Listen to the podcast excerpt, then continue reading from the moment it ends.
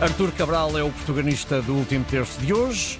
Ontem fez um gol com o Sporting de Braga, o Benfica que segue em frente na Taça de Portugal para os quartos de final.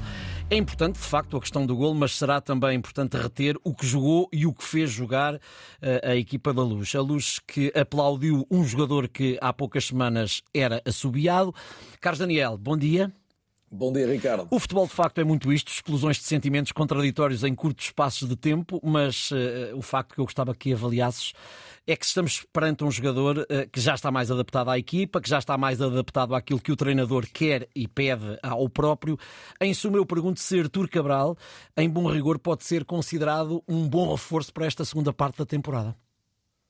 Penso que sim, sem dúvida. Penso que Artur Cabral é um bom reforço desde a primeira hora. Aliás, recordar que, hum. que disse aqui por mais de uma vez que considerava que era o melhor ponta de lança do Benfica e, hum. e, os críticos adoram ter razão. É evidente que na altura era mais difícil dizer do, do que hoje, hum. eh, quando tanta gente dizia que devia jogar Musa, que devia jogar Tenkstedt e Cabral é claramente, penso que ficou provado ontem, melhor jogador de qualquer dos concorrentes ao lugar, com exceção do, do recém-chegado Marcos Leonardo, que é um talento explosivo, e vamos ver também como, como, se adapta, porque é uma questão decisiva. Mas além da questão da adaptação, que é óbvia, parece-me que o próprio crescimento coletivo da equipa é que favorece o rendimento de um ponta de lança. Para já, o ponta de lança, uma, a questão anímica é decisiva, e portanto, quando não surge o golo, um jogo, dois jogos, três jogos, torna-se difícil. A seguir sai da equipa, não está a jogar, não marca golos. A equipa demorou muito a crescer. O Benfica tem ainda bastantes lacunas, como se percebeu ontem, aliás, são duas equipas muito parecidas, são equipas que conseguem sofrer golos em contra-ataque quando estão a ganhar e, portanto, os jogos entre Benfica e Braga, por tendência, podem ser jogos sempre relativamente abertos e espetaculares. O de ontem correspondeu, uh, traduzido em, cinco golos e em alguns momentos de grande espetáculo. Cabral beneficia de um Benfica que está mais contundente a atacar, com o Rafa em melhor forma, com o crescimento também de João Mário, sobretudo de Coxo. São jogadores que, além de Di Maria, estão a conseguir servir melhor os avançados. E estou convencido que, se o lado esquerdo do Benfica não fosse absolutamente coxo, porque nesta altura com o Uhum. e João Mário é uma equipa com pouquíssima profundidade nesse corredor, uhum. Cabral beneficiaria beneficiaria mais, beneficiaria mais ainda e provavelmente estaria já a render mais há algum tempo. A verdade é que a felicidade dele foi a lesão de Tenkstedt. Se isso não tem acontecido, perguntaríamos: será que Cabral ia continuar no Benfica? Nós, na segunda-feira, vamos ter tempo de olhar para o grande jogo do fim de semana que coloca frente a frente o Porto e o Braga, mas aproveito rapidamente para te perguntar: esse jogo vem aí? Há indicadores que, que queres realçar neste momento?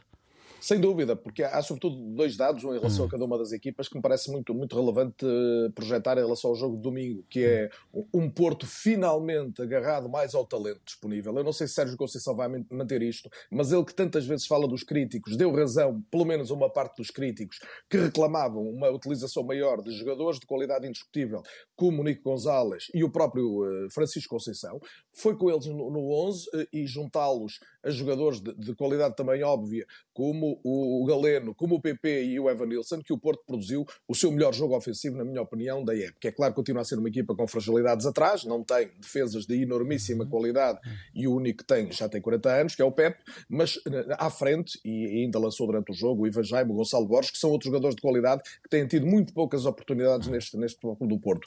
Do lado do Braga, viu-se uma equipa a tentar uh, especular um, um, pouco mais com o jogo, mas não é a sua natureza. Jogar com três médios equilibra. A colocação de Salazar como jogador livre, deu no que deu. Ele foi de longe o melhor jogador do Braga, fez uma, uma exibição fantástica no Estádio de Luz. Parece-me que a receita é para manter. A questão é se o Braga voará mais rapidamente, colocando nos corredores laterais, pelo menos, ou de Jaló ou Bruma, além de Ricardo Horta, que me parece o mais óbvio para o jogo do Dragão. Portanto, temos aí um bom jogo em perspectiva. Nesta altura, animicamente o Porto a crescer. O Braga, vamos ver como reage à derrota da Luz. Carlos, fica combinado. Vamos falar sobre esse jogo na próxima segunda-feira.